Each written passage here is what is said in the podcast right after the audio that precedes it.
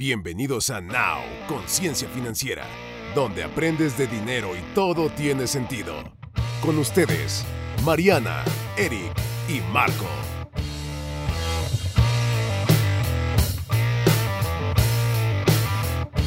Hola, hola, ¿qué tal? ¿Cómo están todos? Pues escuchas, estamos aquí de vuelta con un nuevo programa y aparte una nueva sección. Antes que de presentarles la sección, quiero este, saludar a, ya saben, a, nuestros invitadazos que están todos los podcasts con nosotros. Marquito, Mariana, ¿cómo están? Hola, hola. Órale, no sabía que era invitado. Yo pensé que era del este, inventario local. a nuestros socios, a nuestros socios. Siempre juntos, nunca injuntos, ¿no? Exacto. Hashtag. Hashtag, siempre juntos. Invitadazos, invitadazos. Oigan, traemos una nueva sección. Quisimos meter a este podcast una sección que se va a llamar Hablemos de Seguros. Eh, y el día de hoy les traemos nuestro primer este, episodio de, de esta sección que se va a llamar Gastos Médicos Mayores. Resulta que hay muchas personas que no saben ni siquiera cómo funciona, creen que es un gasto, creen que es carísimo, pero, pero sí le andan comprando un seguro a su coche, ¿no? Entonces hay una incongruencia este, total y es aquí donde se las venimos a explicar, lo vamos a desmenuzar, les vamos a decir el por qué es importante contar con un seguro de gastos médicos. Antes de empezar con todo esto, les voy a decir y vamos a empezar con la definición, ¿les parece chicos? Sí, Venga. Muy bien, bueno, pues prácticamente como su nombre lo indica, en caso de que sufras algún accidente o enfermedad, el seguro de gastos médicos este, te sirve porque la aseguradora cubre los gastos hospitalarios y médicos a cambio de una prima. ¿Qué es la prima? No es la prima de Marquito, no es la prima de Eric, sino a esto se le llama el costo del seguro. El costo del seguro se le llama una prima anual o puede ser mensual, esto depende del tipo de pago, ¿no? Eh, también un seguro de gastos médicos abarca desde gastos hospitalarios, atención médica, intervenciones quirúrgicas, medicamentos, análisis clínicos, entre muchos otros servicios, ¿no? Esto dependerá de la compañía aseguradora y del plan que contrates. Este, no sé si hasta aquí tengan alguna duda, chicos. Creo que está sencillito de entender, ¿no? Está perfecto. Solamente para complementar, la mayoría de los seguros de gastos médicos también cuentan con médico a domicilio, cosa que no todos saben. ¿Ok? Entonces Ahorita vamos a meternos en coberturas. Sí. sí, sí, Más adelantito les platicamos, ¿va? De esas, esas coberturas que nadie sabe que tiene inclusive su seguro, este, pero ahí están y si las utilizas, igual y hasta tu costo anual del seguro o la prima anual baja, ¿no? Porque lo estás utilizando, lo estás aprovechando al 100%. Eh, ¿Ah, ¿Qué serio? considerar? Sí, sí, sí, sí. Eso está bueno. Oye, y por ejemplo, estas... Eh, ¿En qué diferencia o en qué varía el seguro de gastos médicos mayores que pudiera contratarse alguien como individuo contra los que, por ejemplo, te dan en el trabajo cuando trabajas para alguna empresa?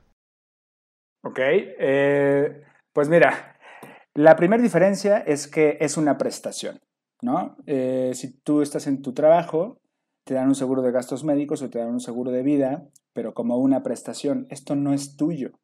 ¿Ok? Para ahí, desde ahí partimos, te lo prestan. Una vez que tú ya no estás laborando en esa compañía, entonces te quitan el seguro de gastos médicos. Lo que nosotros recomendamos es tener siempre, eh, obviamente si tienes un seguro de gastos médicos ya de una compañía o de tu empresa, este, y determinado momento te vas a salir porque te vas a independizar o te vas a cambiar de empresa, pero la siguiente empresa a la que te vas a cambiar no te da ese servicio o esa prestación, entonces lo que te recomendamos ahí es de que contrates ahora sí un seguro individual de gastos médicos mayores, pero trayéndote tu, antigüedad. Más adelantito vamos a hablar el por qué es importante la antigüedad y muchas cosas que no saben las personas que tienen su seguro este, privado en su empresa es de que ellos generan una antigüedad y esa antigüedad se la pueden traer a, la aseguradora que ellos quieran, ¿no? O sea, se los ah, eso Está bueno. Eso está genial. No sé si tú quieres agregar algo, Meranita, que tú también eres experta en estos temas. Sí, también hay otra bien importante entre un seguro colectivo, que así se les llaman a los del trabajo, versus tu seguro de gastos médicos individual, y es el monto de sumas aseguradas y el deducible y el coaseguro. ¿Ok? Muchas veces nos preguntan, oye, ¿qué es eso de la suma asegurada? La suma asegurada es, digamos, la bolsita que tienes para gastarte en la vida de la póliza de gastos médicos.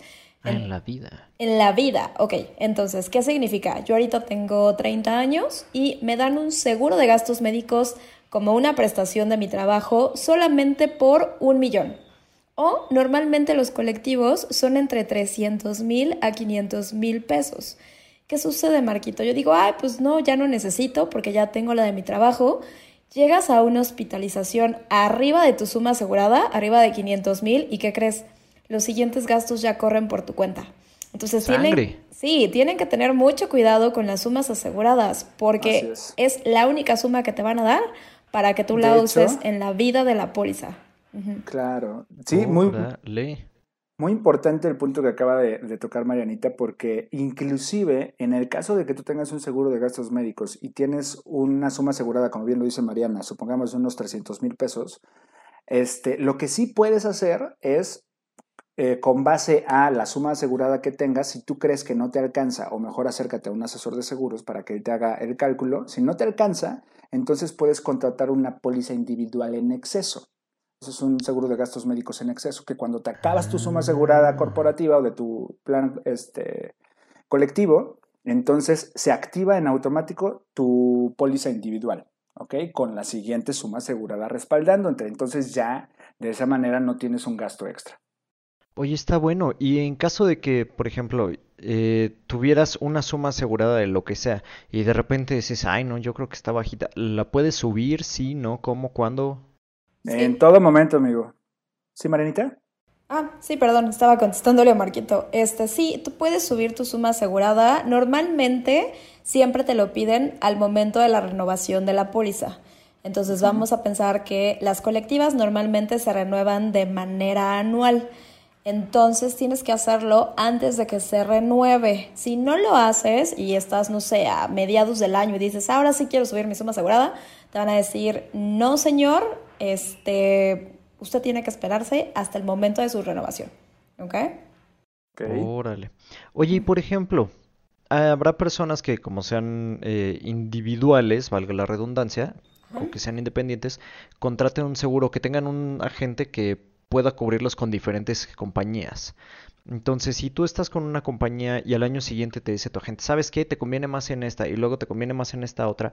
Y si fuiste consumidor, o sea, puedes ir uno, arrastrando tu antigüedad y dos, las sumas, las sumas aseguradas son independientes de cada una, aun si utilizaste algo de cada uno de tus seguros. Te empiezan a poner condiciones, o sea, sí se puede, pero no puedes hacerlo, o sea, es como si fuera un auditor, ¿no? O como si fuera una entidad financiera. Es como cuando te, es tu buro de crédito. Entre más veces te empieces a cambiar de compañía y más veces empiecen a checar eh, en periodos de tiempo cortos que te estás cambiando de compañías o que estás entrando a checar tu buro de crédito justo para cambiarte de compañías, esto de instituciones financieras, te van y más y menos, o sea, no te van a cambiar, no es tan fácil que te cambien de aseguradora si tienes un siniestro abierto. Mm, ok. ¿Me bueno, explico? si ya tienes alguno ya abierto, es dificilísimo que te puedas cambiar de aseguradora, porque ninguna aseguradora va a querer eh, adjudicarse ese riesgo que ya está abierto contigo, ¿sabes? O sea, estamos hablando de negocio. Entonces, así es como funciona. Pero bueno, no nos adelantemos. Ahorita me gustaría más allá, porque creo que ya eh, empezamos a hablar de casos, o sea, me gustaría hablar de casos inclusive específicos, pero antes de, vámonos un pasito para atrás. ¿Qué es lo que debemos de considerar al evaluar un seguro de gastos médicos mayores? Yo primero, eh, esa sería la primera pregunta que, yo me haría, ¿no? Lo primero es saber qué es el deducible, ¿ok? El deducible es la cantidad de dinero que aportas cada vez que ocurra un siniestro para que indemnice la aseguradora, ¿ok? Segundo punto a considerar es el coaseguro. Es un porcentaje que, define cuando, cuando, que defines tú cuando deberás pagar del total de los gastos.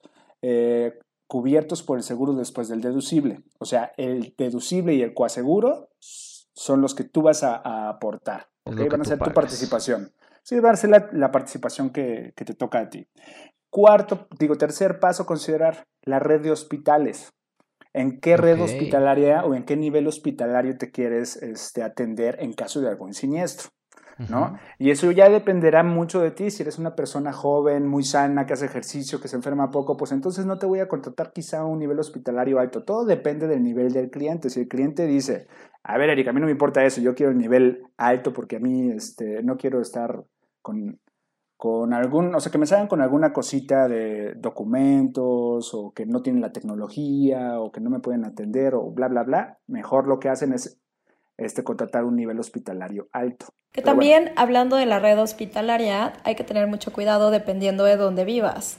Porque si es en el interior de la República, hay toda la gama de hospitales. Pero si estás, por ejemplo, en Colima, solamente hay gama alta. Entonces, ¿de qué sirve que tú contrates un seguro de gastos médicos de la línea premium si de donde vives no hay línea premium, ¿no? Entonces, tienen que tener cuidado también con eso. ¿Dónde viven? La ciudad.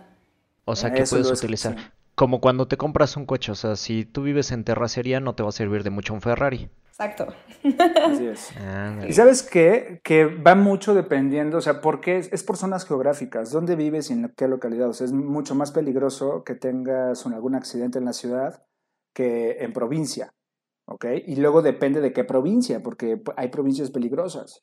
Entonces ya hay una, una este, tasa de mortalidad dependiendo del área geográfica en la que vivas. Es correcto. O sea, si eres vecino de la familia michoacana, a lo mejor te sale un poquito más caro que vivir en Te va a salir más caro. Claro, claro, ah, claro, claro, claro. Que normalmente, normalmente todos los casos, siempre Ciudad de México y Estado de México son los más, más, más altos, ¿no? Pero, por ejemplo, no es lo mismo Puebla que Monterrey. Monterrey es mucho más caro que Puebla, siendo que es provincia, o lo consideramos como provincia. ¿no? Ok. Ah, qué interesante. Oye, otra cosa, yo quiero clarificar puntos, porque hace ratito Eric hablaba del deducible coaseguro y ahorita ya entramos en la red hospitalaria, pero quiero ponerlo en términos más simples para seres humanos comunes y corrientes como yo. Vamos a hacer un ejercicio, ¿te, te parece, amigo? Sí, pero quiero ver si entendí. Deducible es como cuando te subes al taxi el banderazo, o sea, es un monto que pagas porque pagas, o que simplemente vas a tener que pagar tú, o como cuando ibas al antro, a la discoteca, como le prefieras llamar, y es por entrar, ¿no? El cover. Es correcto. O sea, es un monto del que no te despegas. Y si, por ejemplo, y bueno, y coaseguro entonces, según entendí, es una cantidad, es un porcentaje, es un porcentaje. De, lo que a partir de ahí, si tu deducible son 10 y tu gasto fueron 100, entonces es un porcentaje de los 90. Correcto, así es. Eso es justo, justo así es el ejercicio. Supongamos que el siniestro total de la hospitalización fueron 100 mil pesos y tu deducible es del 10%, entonces, digo, tu deducible es de 10 mil pesos, lo que vamos a hacer ahí, el ejercicio es bien fácil. A 100 mil le quitas 10 mil, que es tu participación, que es la que dices de cajón. Lo que yo les digo a la gente o a, mis clientes para poder identificar el deducible es, el deducible es la parte con la que se va a activar tu seguro. Si, eh, y tú la vas a poner. ¿A partir de qué cantidad quieres que se active tu seguro? Si es de 10 mil pesos, entonces después de 10 mil pesos ya estás asegurado. Menos de 10 mil pesos, si, o sea, si el siniestro te costó 5 mil pesos, entonces pues no te, o sea, ni siquiera se va a poder activar tu seguro. Solo pagarías los 5 mil y ya, en ese Exactamente. Funciona exactamente igual que el, tu bolsa. que el seguro de coche, ¿no?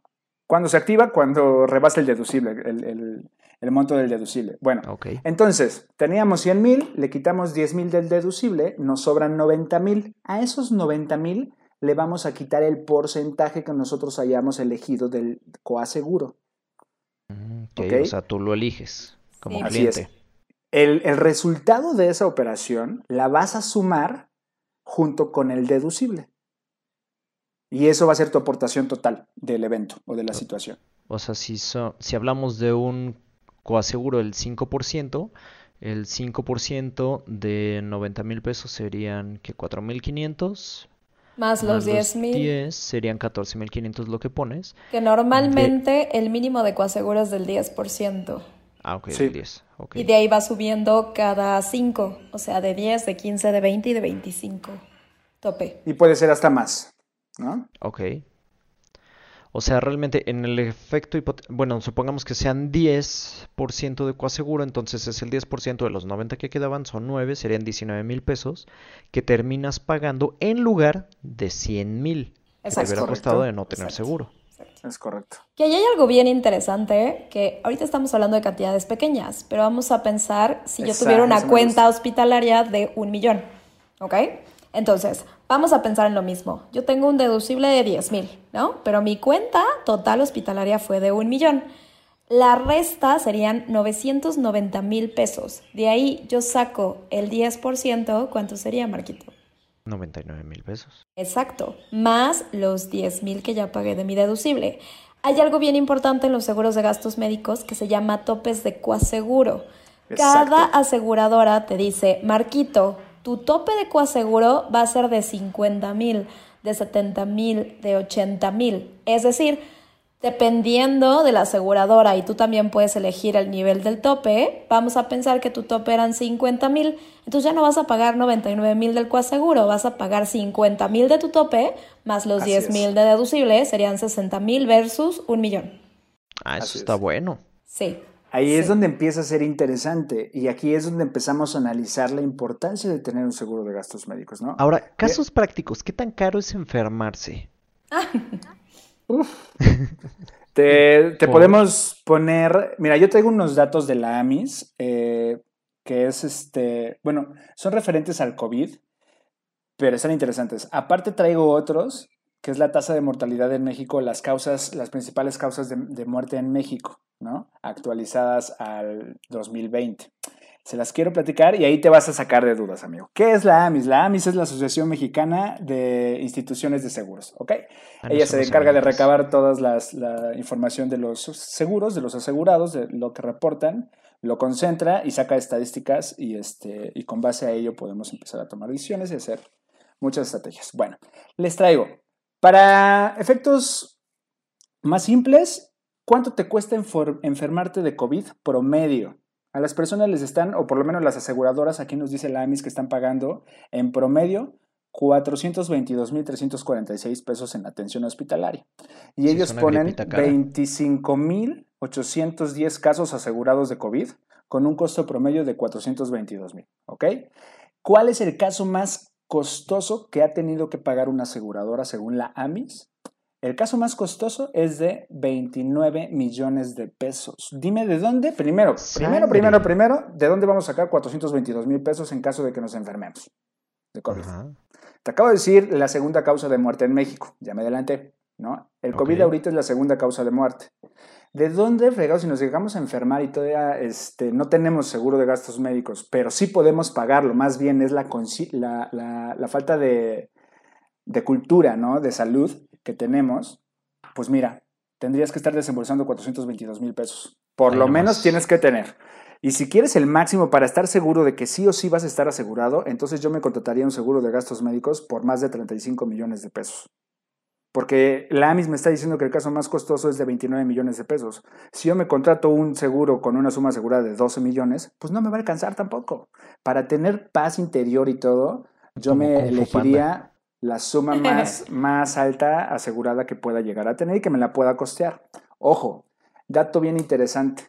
Sumas aseguradas, la gente piensa que entre más suma asegurada es más caro el seguro y la verdad es que no. El costo, o sea, sí impacta en el costo del seguro, pero es lo mínimo, es un pequeño porcentaje. Lo que más impacta es cambiar el deducible o al coaseguro. Depende, porque ahí lo puedes empezar. Entre más deducible y coaseguro, más barato va a ser la prima que vas a pagar. Acuérdense que la prima es el costo del seguro. Ah, mira, esa es una de las preguntas justamente que quería hacer. O sea, tú puedes jugar con tu deducible y tu coaseguro y qué impacto tiene. Porque yo diría, bueno, pues en ese caso agarro una prima con un deducible súper bajito y con un coaseguro súper bajito porque pues así me sale más barato, pero y con una suma asegurada bien alta. Pero como cuánto me cuesta un seguro así? Pues es que hay muchas variantes. Perdón, perdón. Hay muchas variantes. Hay muchas variantes. O sea, yo te diría, Marquito, que es lo que le digo a los clientes, va dependiendo también de tu edad y de qué tan sano eres, como dice Eric, ¿no? Si eres una persona muy sana y eres joven, mejor aumenta tu deducible, porque en realidad no lo vas a usar aumentas tu deducible en un deducible medio, que son como entre 24, 30 mil pesos de deducible. en caso de siniestro puedas pagar. Exacto. Y una suma asegurada ilimitada, que las sumas aseguradas ilimitadas son como de 110 millones de pesos, cosa que nadie se lo gasta. Y un coaseguro del 10%, que es bastante promedio y bastante bueno. ¿No? Ahora, acuérdense, si nosotros aumentamos el deducible, el costo se reduce. El deducible más bajito puede ser desde 10 mil pesos y el deducible más alto, que es el que decía Eric, el de exceso, son de 90 mil pesos. Una persona mayor de 55, su costo promedio de hospitalización es arriba de los 300 mil pesos. Entonces también, si eres una persona adulta, sabes que sí o sí, si entras al hospital, vas a gastarte más de 90 mil pesos. Entonces ahí podrías poner un deducible alto para pagar menos prima. Exacto. Órale, y rogando a Dios no enfermarte, porque al final del día, como mínimo, te vas a echar. 90 mil. cualquier, exacto, cualquier cosa por debajo de 90 mil ya te salió barato y no entró el seguro. Pero en ese caso, eh, pues sí, ya de cajón, tu cover fue de 90 mil pesos. Sí. ¿Sabes, ¿Sabes dónde conviene? Y es que ahí pues, es donde puedes hacer estrategias. Eh, miren, nosotros recomendamos más que nada, hay, todas las compañías de seguros son muy buenas y están reguladas y pueden entrar a la Conducef a checar las evaluaciones de cada una de ellas. Lo que yo les recomiendo más es busquen un buen asesor de seguros, un buen asesor de estrategias patrimoniales que le puedan ayudar y que tenga conocimientos. Y más que piensen en su bolsillo, acuérdense que ya hablamos de esto, en cómo vender con servicio y, y todo esto.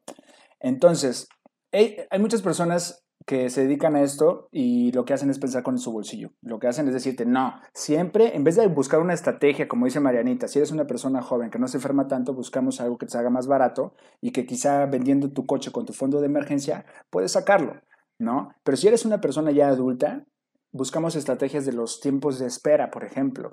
¿Qué es un tiempo de espera, Marianita? ¿Nos podrías ayudar con esto, por favor? Sí, hay algo bien importante que la gente normalmente no sabe o no se los dicen, y es que dependiendo de eh, ciertos padecimientos específicos, tú tienes que cumplir un tiempo con tu póliza de gastos médicos. Les voy a dar un ejemplo, ¿no? Los tiempos de espera más comunes que siempre nos preguntan es, bueno, ¿cuándo me aplica ya mi seguro para un embarazo? ¿No? El tiempo de espera de un embarazo son 10 meses. Entonces, literal, les digo a mis clientas, ¿sabes que Si te quieres embarazar, espérate 10 meses, 10 meses un día, 10 eh, meses un día, ya, empiezas a hacer la chamba, ¿no? Entonces, para que tengas en cuenta que sí o sí tiene que ser 10 meses, ¿no? Después vienen los periodos de espera de dos años. El periodo de espera de dos años normalmente son enfermedades como un tema de rinitis. Hay muchas personas, por ejemplo, que se quieren operar la nariz porque no respiran, porque tienen un problema de sinusitis, porque tienen alergias. Eso es mínimo dos años, ¿no? Normalmente la gente lo quiere comprar y el otro día operarse y es como, no, papá, te tienes que esperar dos añitos más para que te cumpla, ¿no? Y los narizones como yo. es todas las operaciones estéticas, amigo, no entran en un seguro de gastos médicos.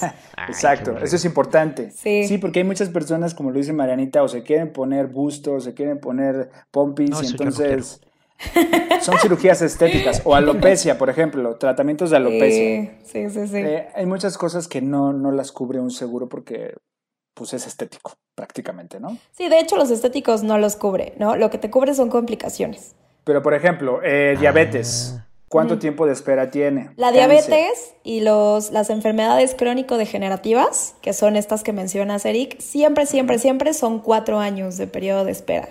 Incluso hay aseguradoras que incluyen el SIDA. Ya el SIDA lo puede cubrir una aseguradora siempre y cuando tenga un periodo de espera de cuatro años, ¿no? Todas las demás, acuérdense que son de dos añitos a cuatro años. Digamos que tú desbloqueas todos tus periodos de espera pasando los cuatro años con tu póliza. Por eso es importante, perdón Eric, eso es importante comprar tu seguro de gastos médicos cuando eres joven. Porque de pronto llega gente con nosotros que ya tiene 50 años y quiere el seguro para el siguiente año y no lo compró cuando tenía 20 o 30 años. Entonces, 40, claro, cómpralo con salud, cómpralo con salud y págalo con dinero, ¿no? Así es. Perdón, Eric. Lo que... qué interesante. O sea, aquí es donde entra en juego la antigüedad. Correcto. Es correcto. Es correcto. Y el o sea, prácticamente lo que nosotros decimos, necesitamos como estrategia tener cuatro años con el seguro. Primero, a ver, primero, tenemos que hacer conciencia de qué es el seguro y el por qué lo tengo que tener y que una vez que lo contrato ya no hay manera de que deje de pagarlo. Lo que sí hay manera es que cambie de asegurador y que cambie de estrategia, pero no hay manera de que deje de tenerlo. O que cambie mi deducible también. o, sea, o, sea, digo, si hay manera, no es de que a fuerza, pero la, la, estrategia primordial es de que una vez que lo contratas, siempre lo vas a tener. Lo único que vas a tener que hacer en el camino es cambiar la estrategia, ¿ok? Eso va de la mano con tu asesor. Entonces, ¿qué es esta estrategia? Es justamente lo que les venimos diciendo. primero hay que analizar los tiempos de espera, primero hay que analizar qué tan sano es nuestro cliente, que no tenga nada de, complicaciones, que no tenga enfermedades crónico-degenerativas, bla, bla, bla. Una vez que hacemos todo este análisis, es muchísimo, es, es muchísimo mejor hacer conciencia joven, como dice Mariana, supongamos a los 24, 25, inclusive desde los 18 años, a que una persona de, imagínate que estemos haciendo nosotros, Marquito, que no tengamos conciencia financiera y de repente yo, Eric, estoy escuchando un podcast a mis 58 años de edad, ¿ok? Y pues, pues le marco a Marianita y le digo, oye Mariana, escuché su podcast este, de una conciencia financiera y pues qué onda, quiero saber cuánto me cuesta un seguro a mi edad, tengo 58 años pues ¿qué crees, mano? Mi seguro va a estar carísimo, ya no me va a costar 6 mil pesos como a los 20 años que me costó la anualidad. Ahora va a ser muy caro. ¿Por qué? Esa es otra cosa que no entiende la gente. ¿Por qué mi seguro cuesta más caro cada vez que crezco, cada vez que cumplo años? Porque el riesgo es muchísimo mayor para la aseguradora. Una pregunta aquí.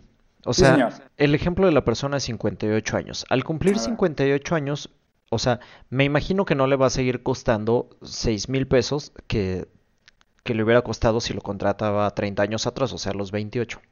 Es correcto. Pero, por ejemplo, le cuesta lo mismo a una persona de 58 años, que es una contratación nueva, es decir, es la primera vez que tiene un seguro de gastos médicos, que a una persona que ya trae 30 años de antigüedad, ¿le cuesta lo mismo? No. No. No, no, no. De hecho, el porcentaje, tengo hasta tablas estadísticas de eso. El porcentaje aumenta un 95%, Marquito. Si lo contratas como nuevo, sí, sí, sí, sí, así traes una antigüedad, con todo y la inflación médica, que esa es otra cosa. Los seguros de gastos médicos eh, tienen una inflación médica o un aumento de inflación todos los abril de cada año. Entonces, y es muchísimo más alta que la inflación normal. Sí, normalmente la más baja del mercado es del 7% y la más alta es del 15%. Entonces, cada que tú renuevas tu seguro de gastos médicos, aumenta la inflación médica. Y con pandemia, Chaparra, pues más. Sí, que justo estamos esperando. se si se fijan, a la inflación real que a la que nos reportan. Si se fijan en abril, en abril pues ya viene la inflación médica, entonces vamos a ver en cuánto suben, porque esta se calcula también por monto de siniestralidad. ¿Qué quiere decir? Si yo tengo un seguro de gastos médicos donde ya llevo 30 años usándolo, pero nunca me enfermo, el monto de crecimiento no va a ser tan alto a si ya lo usé 10 veces. Yo fui al hospital. Mm, Porque eres una persona más riesgosa. Exacto. O tienes más riesgo a tener un padecimiento en el largo de tu camino todavía. O sea, la siniestralidad es la tuya, no la de general del... O bueno, sí, es una mezcla del mercado. Es de las dos. Es de las dos. Tanto te aumentan el costo de siniestralidad del mercado, o sea, ahorita con pandemia va a subir, pero también cuántas veces tú has recaído en el hospital. Entonces vamos a pensar que la del mercado promedio es de 12, pero tú como te siniestraste, Marquito, tres veces en el año, te la voy a subir a 14, por decirte algo, ¿no? Sí. Pero a ver, no me siniestré. Más que, más que ponerlo así como que te van a subir el costo y todo, porque seguro la gente dice, pero ¿por qué me lo suben? ¿Pero por qué? ¿No? O sea, sí tiene sentido. Si le echamos un poquito de coco, tiene mucho sentido. Veámoslo como negocio. El negocio de las aseguradoras es que nunca se siniestre nadie, que nunca se muera nadie. Ese realmente es su negocio, o por lo menos bajar esa tasa, ¿no? De siniestros. Y este, ¿cómo lo hace? Pues a través de la venta de seguros. Bueno, ellos tienen un área de, de, evaluación de riesgos, que es justo el área que se encarga de evaluar qué tanto riesgo tiene la persona que se quiere asegurar o la que mandó la solicitud. Bueno, eh, pues prácticamente en términos generales, por eso es que va cambiando el costo del seguro, porque si para la aseguradora hay una pandemia, si para la aseguradora hay, estás más grande y ya estás más siniestrado, quiere decir que te tiene que subir un porcentaje, ¿no? Sí, Marquito, tienes una pregunta. Ese término de siniestrado suena muy chistoso. Oye, yo tuve la oportunidad cuando estaba en la universidad de irme a vivir a Alemania y algo que me llamó muchísimo la atención es que los seguros allá te pagaban incluso eh, hasta cierto monto la mensualidad del gimnasio. No creo que estemos en ese nivel. Pero ¿qué tanto influye? Sí, Vámonos a Alemania. Es que le sale gratis. Digo, el seguro era bastante caro. No, okay. claro. Pero eh, sí, o sea, lo que yo entendí de esto es, el seguro tanto le conviene que estés sano que incluso te subsidia para que lo estés. O sea, para que vayas a hacer ejercicio y entonces no te enfermes. Sí. Está genial. ¿Qué tanto sucede o pudiera suceder eso aquí en México? O sea, hay algo, o sea, por un lado, es claro que a las compañías de seguros, ya lo explicaste, no les conviene que te enfermes. porque si no tienen que pagar. Sin embargo, ¿qué tanto te incentivan o qué tanto te beneficia estar sano al momento de que ah, tú ves como que haces tu balance de, de costos? Con descuentos, con descuentos, pero le voy a dar la palabra a Marianita. Ok. Eh, justo qué bueno que lo mencionas, Marquito, porque si hay un antes y después de pandemia, ¿no? ¿Qué han hecho las aseguradoras, por ejemplo, ahorita en pandemia para que la gente esté bien o no se enferme?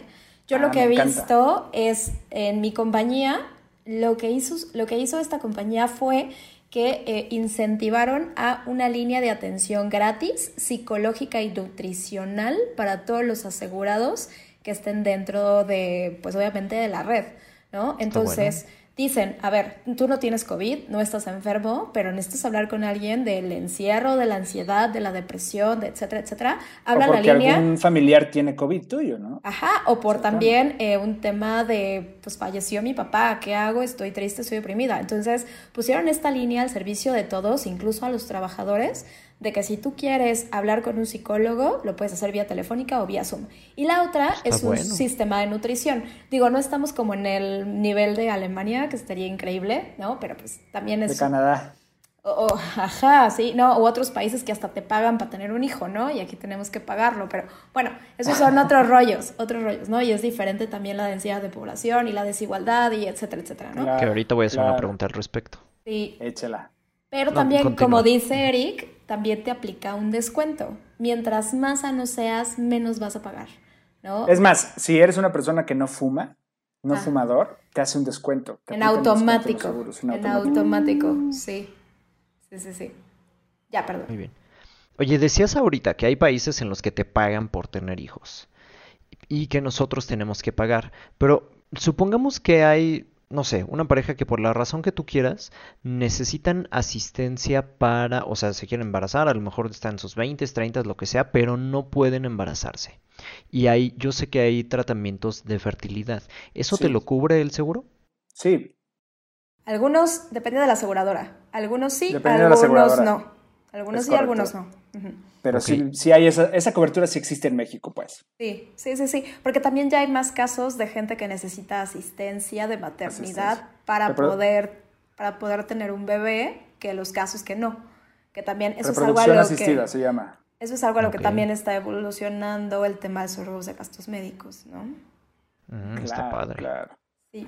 Y ahora, el por qué tener, o sea, ¿cómo podríamos hacer conciencia? A ver, Manita, tú me estás platicando esto y Eric también, Marco convénzame, compadres, porque la neta es que. ¿no? Lo que yo diría, más que lo vean como un gasto, véanlo como el mayor activo que. O sea, ¿quién es el mayor activo que está en su casa si ustedes son padres de familia, si, si este, están al frente de una compañía o están al frente de algún emprendimiento o, tienen dependientes económicos?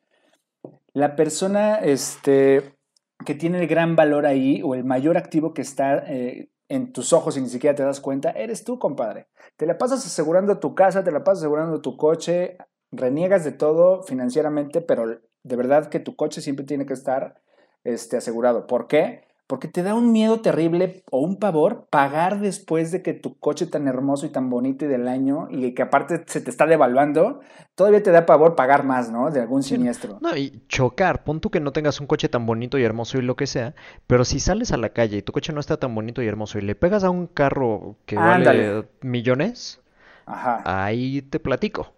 Está bien, pero ¿por qué si hacemos eso? ¿Y por qué no hacemos del otro lado nosotros? Me, me acuerdo que cuando estábamos haciendo la planeación del programa, amigo, tú decías de un rollo de, prefiero asegurar mi coche y si yo estoy enfermo, yo no voy al doctor y prefiero aguantarme, aguantarme, aguantarme y decir si aguanto, si aguanto y estoy con la fiebre a 38 y ya casi este, a punto de fallecer o de desmayarme y la libro, ¿no? Y digo, ah, le di un gol al sistema, ¿no? A mi propio sistema, o sea, ¿qué te pasa, compadre? Algo así me acuerdo que estabas comentando, amigo. Sí, es que creo que sí es una pregunta bien interesante y sobre todo esta perspectiva, o sea, aseguramos cosas que no producen, como por ejemplo el coche, y habrá quien me pueda alegar, es que el coche es mi herramienta de trabajo, ¿no? A lo mejor alguien que trabaje en Uber o lo que sea. ok, está bien, pero sin ti, ese coche no va a producir. Es correcto. Es a lo que iba. ¿Y quién maneja el coche? Exactamente. o sea, creo que lo más importante es que sí le demos el valor real que tiene a la salud. Uno, por el lado de que si tú te mueres mañana, ¿quién se hace cargo de tu familia?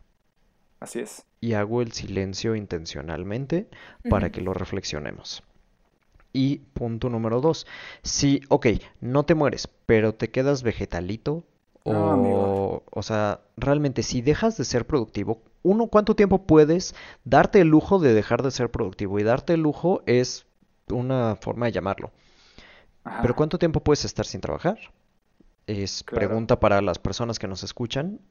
Y segundo, ¿qué va a pasar si ya no puedes volver a trabajar? ¿O cuánto tiempo necesitas para recuperarte? O peor aún, punto, te recuperas todo bien, pero ¿en cuánto te va a haber salido esta enfermedad? ¿Y cuánto te podrías haber ahorrado? Simplemente el ejemplo más chiquitín que pusimos, ahorita te, este, te ahorraste 81 mil pesos. Así es. O sea, ¿cuántos años de prima, voy a poner un ejemplo promedio, cuántos años de prima eh, te tardarías para una persona, voy a poner un promedio, 35 o 40 años con un deducible, o sea, con este ejemplo del 10-10, 10 de coaseguro y 10 deducible.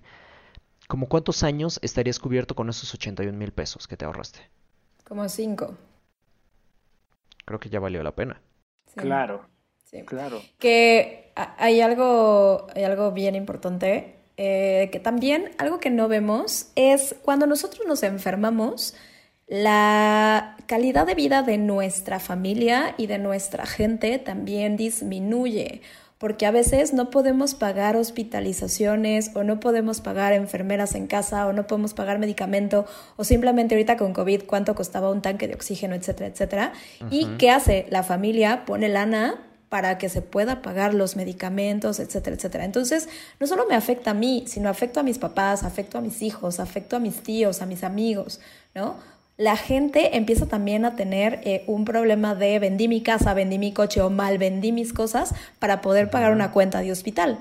Entonces ya es un acto egoísta, ¿sabes? Si no contratas un seguro de gastos médicos, ¿no? Si te vas tú, te vas tú solo pero también si estás en un problema de salud o enfermedad, te llevas de calle a tu familia y eso sí no se vale. ¿no? claro, es, es, como, como el que se va del restaurante sin pagar, ¿no? Te vas tú y ya, pero le dejas la cuenta a los que se quedaron. Exacto. Claro. Exacto. Y eso sí, eso sí, no, ¿no? O sea, si quieres tantito a tu familia, ni siquiera a tus hijos, a tus papás, a tus tíos, a tus hermanos, no se vale, ¿no? Ese es un mm. poquito de conciencia. Claro, estoy súper de acuerdo. Y otra, otro, otro, este, tip de conciencia, ya que estamos en esto. Eh, un, momento en el que yo hice una publicación en el que ofrecía seguros de gastos médicos por 700 pesos. Nada más cambié, le puse desde 700 pesos. Cambié la idea de, la gente, ¿no? Porque si le dices, te, si, le, si le ofreces directamente el seguro, te dicen, no, antes de saber el costo y todo eso, dicen, no, no quiero porque es un gasto y es mucho. Pero dices, oye, ni siquiera te he dicho cuánto, ni siquiera te he dado una asesoría ni nada, ¿no? Entonces, se me ocurrió esta idea, lo puse desde 700 y ¿qué crees? Fue un gancho.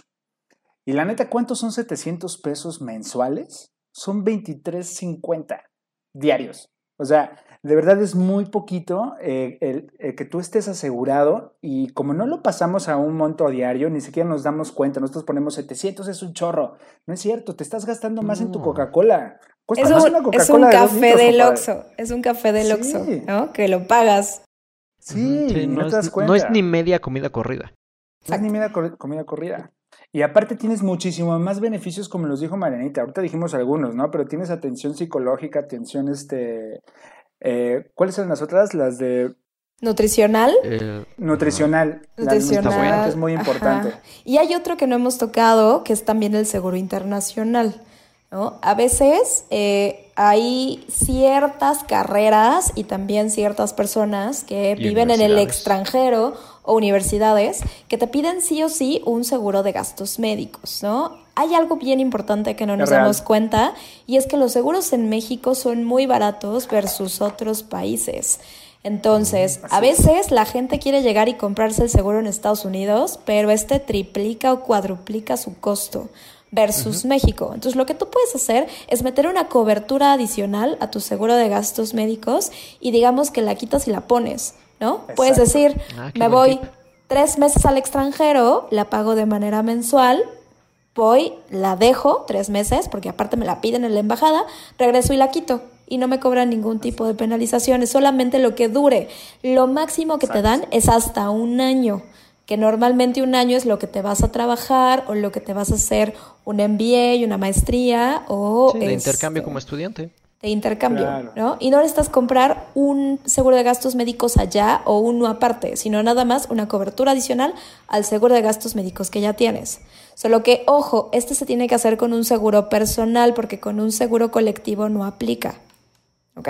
Ah, Ahora, yo quiero hacer una pregunta, a ver si Manita me la puedes responder o Marquito.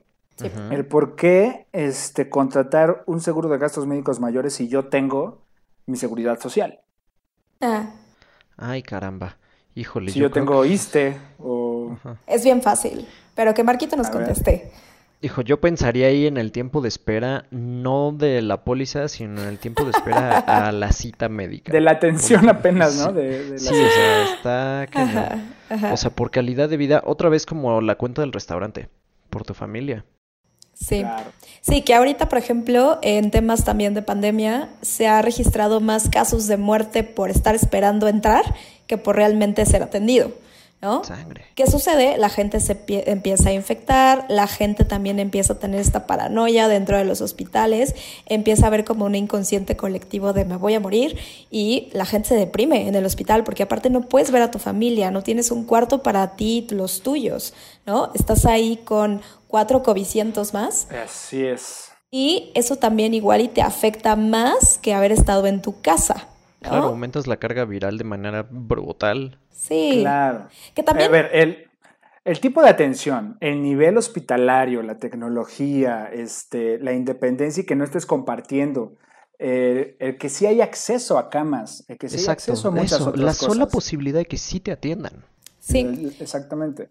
Que también cuando, cuando los clientes llegan conmigo y me dicen es que eh, el Seguro Social es de las mejores especialidades en, vamos a hablar en un tema de cancerología, traumatismo, etcétera, etcétera. Sí, la verdad es que sí. Hay, hay gente muy profesional, muy capacitada y de los mejores médicos, pero uno que te atiendan y otra que tengan el material.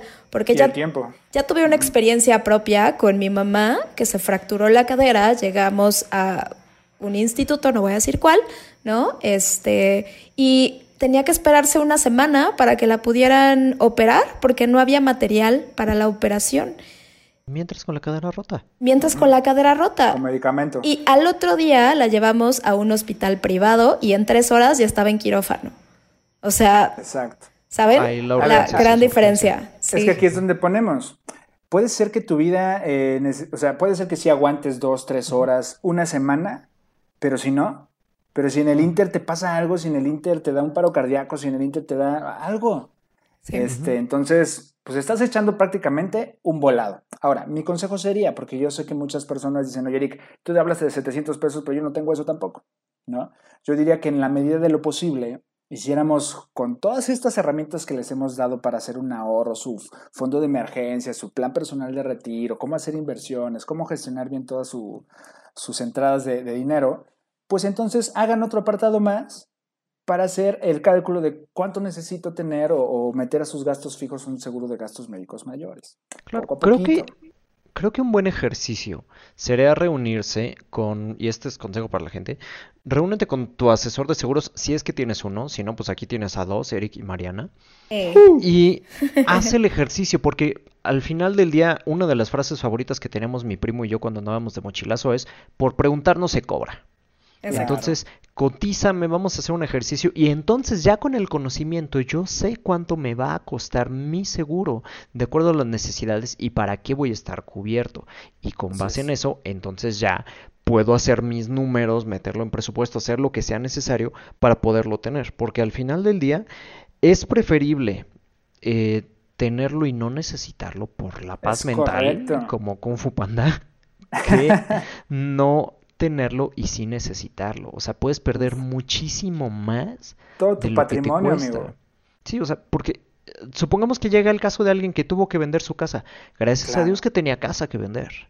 Porque hay personas que no. ¿Sabes qué hemos visto, amigo? Que hay familias muy muégano que no se aman al papá y entonces los tíos también y las abuelitas y los tíos de los tíos, ya sabes, ¿no? Entonces, entre todos van vendiendo sus bienes porque no les alcanza, porque es una suma millonaria. Entonces dices, ni con mi casa, ni con la de mi hijo, ni con la de mi tía, ni con la, todas las personas que me quiere. Entonces ahí es donde empiezan a hacer recaudaciones porque pues no se anticiparon. O endeudarse. ¿Cuándo? ¿Cuánto te hubiera costado pagar la prima del seguro? Así es. Es correcto. Oye, ahora, ¿qué consejo le darías? Porque obviamente nos escuchan personas de todo tipo de edades. ¿Qué consejo le darías al adulto y qué consejo le darías al chavo? Bueno, ¿Serían diferentes o sería el mismo? No, eh, serían completamente diferentes. Primero, este, sí comparen, aparte de entre compañías, entre asesores, ¿no? Este, segundo, para el tema que decías, en la medida de lo posible, contrata un seguro de gastos médicos. O sea, lo más pronto posible. Si estás chavo, si tienes 18 años, desde ahí empieza a compadre. Te va a salir súper ultra barato. ¿no? Ok.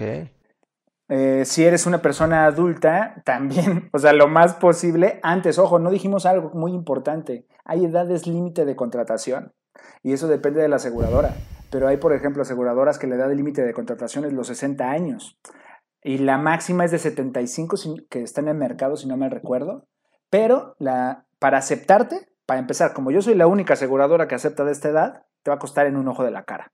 Entonces, lo que yo les recomiendo es, antes de que lleguemos a eso, muchísimo antes, compadre, o sea, desde los 30, si ya estás muy grande, o sea, ya te, te volaste si te estás asegurando desde los 30, ¿no? Si lo puedes hacer desde antes de los 30, creo que es la mejor este, edad. Marianita.